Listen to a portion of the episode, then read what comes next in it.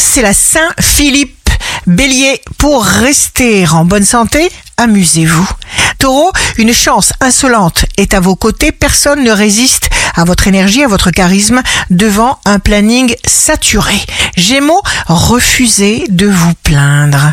Parlez plutôt clairement de ce qui vous préoccupe.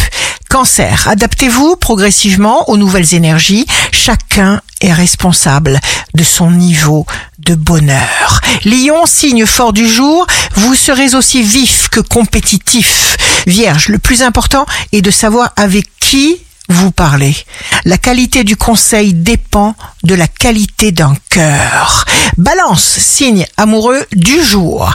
Glorifiez ce que vous êtes. Scorpion, si vous êtes triste, changez vos pensées, vos fréquentations. Sachez que vous valez quelque chose. Sagittaire, jour de succès professionnel, parfois, il faut perdre pour réparer quelque chose, travailler sur vous.